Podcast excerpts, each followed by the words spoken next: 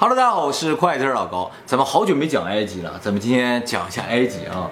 那埃及啊最有名的三样东西：金字塔、狮身人面像，还有就是黄金甲面。前两个我们在以前的视频已经讲过了啊。今天我们就来讲一下这个黄金甲面的主人。这个黄金甲面的主人呢叫图坦卡蒙啊，是距今三千三百年，就是公元前一千三百年左右的时候，那时候古埃及的一个法老。那时候是中国什么朝代？那个时候是中国的商朝。商朝。这个图坦卡蒙啊，其实原先不叫图坦卡蒙，他叫图坦卡顿，后来改名叫图坦卡蒙。这个顿也好，蒙也好，还有莫也好，都是神的名字。那么他改名字呢，就意味着他的宗教信仰发生了变化，就是原先信阿顿神，后来信阿蒙神了。为什么宗教信仰会发生改变呢？这跟他的父亲有很大的关系。他的父亲呢，进行了一场宗教改革。以前呢，埃及有很多神，总共能有四五十个神。啊，比如我们常说的欧西里斯、阿努比斯、赫鲁斯，这些呢都是古埃及的神。这个图坦卡蒙的父亲呢就说，咱以后就不信那么多神了，咱就信一个神，叫阿顿神。这个神呢就是太阳神。拉。对对对，我们以前讲过，太阳神叫拉。那这个阿顿怎么也是太阳神呢？现在的考古学家分析啊，就说这个阿顿神有可能是拉神的一种表现形式。所以呢，图坦卡蒙的父亲呢，就给他取名叫图坦卡顿，哎，意思呢就是阿顿的形象。他父亲进行宗教改革的时候，有很多人反对，所以他父亲一驾崩，他一上位的时候，就很多人就说咱们还是换回去吧，恢复多神制啊。那没有办法呢，这个图坦卡蒙一个九岁的小孩呢，被迫呢就恢复了多神制，就这个阿顿神又没了，又原先那些神又都出来了。那他这个图坦卡蒙是哪个神啊？这个阿蒙神呢，就是多神中的一个神。哦，他选择了一个。对，阿蒙的意思呢是隐藏者的意思。图坦卡蒙继位的时候只有九岁，他在位不到十年时间，也就是十八九岁就驾崩了，时间是非常短的。那在整个古埃及历史上来说，就算一瞬间。所以啊，图坦卡蒙其实在埃及的古书上是几乎没有记载，算是古埃及特别没名的一个法老。现在是最有名的，没错。为什么呢？就是因为他的墓，他的陵墓呢位于帝王谷。这个帝王谷这个地方总共有六十多个坟墓，全都是历代的法老啊，还有相关的一些皇亲国戚他们的坟墓啊。按理来说，这么多帝王合在一起，那图坦卡门的墓应该不算什么。为什么就单单图坦卡门的墓，什么又黄金甲面又什么的这么有名呢？是因为啊。只有他的墓三千多年来没有被盗墓者所发现，是保存最完好的一个墓。剩下六十几个墓几乎都被盗墓者挖掘了，没有了，就剩坑了。可是他叫的名字，他信仰的那个阿蒙神，嗯，就是隐身的意思吗？隐藏者啊，隐藏者。那么这个墓穴当中呢，除了宝藏之外呢，还有就是图坦卡蒙的棺椁和他的木乃伊，保存的也是非常完好的。那打开棺椁之后呢，这个黄金假面就罩在他的脸上。就黄金甲面啊，重十一公斤，整体来说呢是二十三 K 的黄金呢，就是几乎就是纯金啊。表面呢镶有宝石啊，还有水晶啊，还有各种各样的合金呢，做成各样花纹，是吧？整个的做工呢是非常精致的啊。那么这个黄金甲面你觉得值多少钱？一百亿美金。一百亿美金啊？那是多少钱？没什么那我给你举个例子啊，这个富豪榜第二名。比尔盖茨，他的净资产呢是九百亿美金，也就是说，比尔盖茨可以买九个白金。那不能。据推测啊，这个黄金假面的价值呢在三兆到十兆美金之间。是多少钱？如果算十兆美金啊，就是你把那个福布斯富豪排行榜前两千名富豪加在一起都不够买一个。那帝王谷里其他墓里没有黄金甲面啊？就是一个，其实也发现了其他王的这个木乃伊，但上面就没有黄金甲面，而且墓穴是被盗过。对呀，嗯，所以黄金甲面有没有被拿走也不知道。目前世界上就这一个。那么现在呢，在这个木乃伊里面提取出了图坦卡蒙的 DNA。嗯，通过 DNA 的研究发现啊，他一出生的时候呢，可能是一个畸形儿，他的骨骼有严重的疾病。嗯，他的父亲和母亲啊，其实啊，对，是近期结婚的。所以呢，就遗传了很多的疾病，而且在他体内呢，发现了这个疟疾病毒的这个 DNA。哦，也就是说，他生前啊可能是临死之前，或者是很长一段时间都受到疟疾病毒的这种困扰。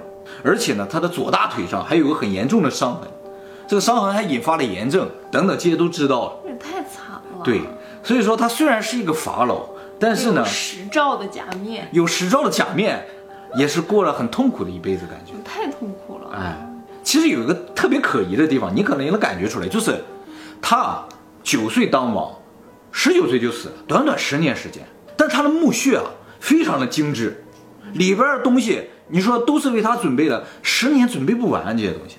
可能他生来身体就很弱吧。啊，就已经知道他活不久了。可能。哎，但其实有一种可能，就是他可能是非自然死亡。那么这个事情呢，不是咱们今天要讲的重点啊。以后我们会专门做影片给大家讲解。今天我们要讲的重点呢，是另一个让图坦卡蒙声名大噪的事情，就是法老的诅咒。这个事情的整个过程呢，就是在一九二二年的十一月啊。英国的一个考古队啊，这个考古队的首席考古专家呢，叫做霍华德·卡特啊。他们呢就在帝王谷这个地方发现了个墓穴的入口，这个墓穴呢就是图坦卡蒙的墓穴。起初呢，他们刚发现门口的时候没抱太大的希望，因为周围都倒了遍了，只剩坑了。这个地方就算有门口，也不代表里面有东西。结果一打开，发现我里边全都是金银珠宝。图坦卡门墓的整个挖掘的工程呢，就是由卡特再加上他的赞助商叫卡纳丰伯爵，哎，两个人主持的啊。卡纳丰伯爵一听名字就很有钱，对不对？他这个墓穴呢，在我们现在看来有点像三室一厅，这个前室呢就是厅的位置，所有的宝藏都放在这个厅里。他们就把这个宝藏开的一件一件往外搬，搬了一个多月，他搬出一条道来了，发现啊有一面墙被堵上了。他们就猜这个墙后面肯定还有密室，一挖开就发现了图坦卡门的棺椁。但就在这个时候，卡纳丰伯爵就倒下，他就好像突然染上了什么疾病，送往医院。后来经过检查发现啊，他很有可能是被蚊子咬了，感染上了病毒，最后引发败血症，不到两个月的时间就离开了人世。卡纳丰伯爵一死了，这个事情马上就造成整个社会轰动，大家都说哇，这就是法老的诅咒。因为有人说啊，在他们进入墓穴之前啊，在墓穴门口有一个石碑，碑上碑文上写着：“谁要敢打扰法老的安宁，死神将展开翅膀降落在他的头上。”那不是蚊子吗？死神是吧？展开的翅膀是吧？对，他就被蚊子咬死了。卡纳丰死后两个月，他的弟弟也死了。他的弟弟呢，虽然不是考古学家，也没去过埃及，但是也是因为突然引发了败血症，死掉了。后来呢，又过了四个月，本来一个预计好要到这个图坦卡门墓里对这个木乃伊进行扫描的 X 射线的医生呢啊，这个医生呢在临行之前也因为突然感染疾病而死亡了。这三个人一死，整个社会就基本上就确定了，这就是图坦卡蒙的诅咒。诅咒。整个社会呢恐慌到什么程度啊？就是这个卡纳丰伯爵啊死是死在埃及的，但是他本人是英国人，所以遗体要运回英国。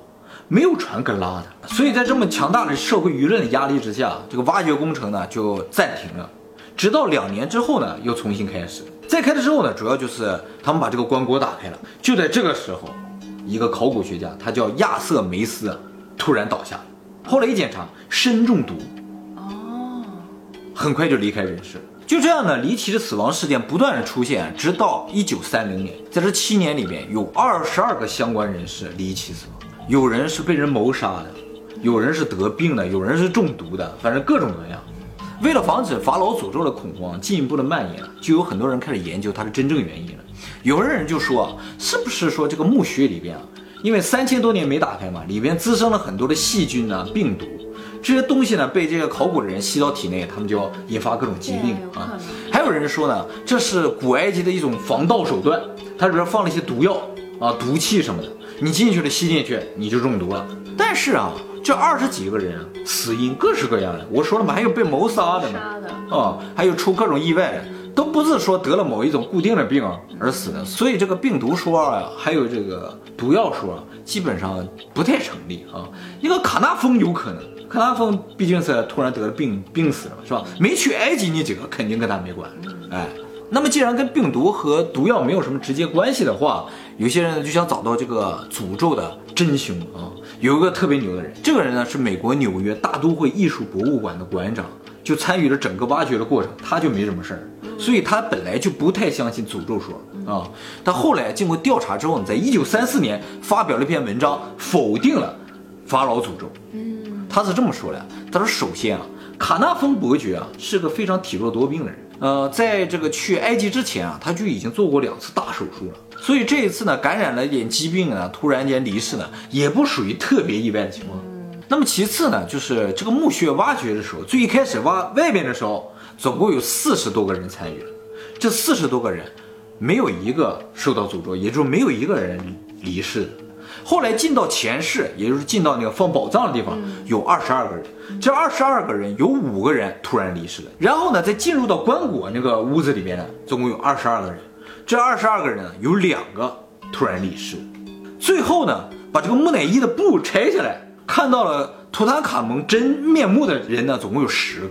也就是说，这十个人最应该被诅咒的。嗯。但是这十个人都没死。图坦卡蒙更注重那些财宝，你挖我没有关系，你不能动我的财宝。然后他说啊，这二十二个相关人士嘛，突然离世嘛，这二十二个人有十多个根本就没去过那个墓穴，都是像去过墓穴人的弟弟啊，他的亲戚的，又怎么怎么地的啊，就这种感觉。在他文章的最后呢，他说法老的诅咒的真凶并不是图坦卡蒙，而是英国的记者。当时图坦卡蒙的墓被发现。各大媒体都想报道嘛，嗯，但是这个报道权呢，被伦敦的《泰晤士报》独家占有，其他的报纸都不能报道这事，只能报些花边新闻，所以其他报纸啊都非常的不满。那么《泰晤士报》为什么就有资格拿到这个事情的独家采访权呢？其实啊，这个《泰晤士报》的运营方就是卡纳峰伯爵家的亲戚，所以卡纳峰一得病。这些小报记者就开心了，你不让我报道那个墓里的事是吧？我就报道你，我就说你受到诅咒了。除了这个报纸的问题，还有一个事情对于挖掘这个墓非常的不利啊，就是在我刚才讲的过程中，大家有没有体会到一点奇怪，有一点不可理解的地方？你体会到了是吗？是英国人去挖。哇，太狠了！这你都发现了？没错啊，就是说这个墓是埃及的墓嘛，是吧？埃及祖先的墓是人家的祖坟，但是一堆英国人在那挖，这些挖掘是经过埃及政府的允许的。但是呢，老百姓不这么想，老百姓说你在挖我们的祖坟呢，这对我们的风水啊，对我们生活是有很大影响的。所以一旦出点什么事儿，埃及老百姓都在这跟着起哄。啊，就说这绝对就是我们祖先为了保护自己的坟墓设下的一个诅咒，所以就造成这个诅咒啊变得特别的真。他文章发后五年之后，卡特呢离世，卡特呢死于淋巴肿，呃，享年六十四岁，还好啊，在当时看来的话，算是一个比较正常的年龄啊。那么卡特死后呢，呃，就算法老的诅咒呢彻底就解开了。其实这个诅咒解不开。嗯。这没有法老的诅咒，就是人与人的诅咒啊，勾心斗角。哦 哦，只只要有人的地方，就有江湖，就就诅咒。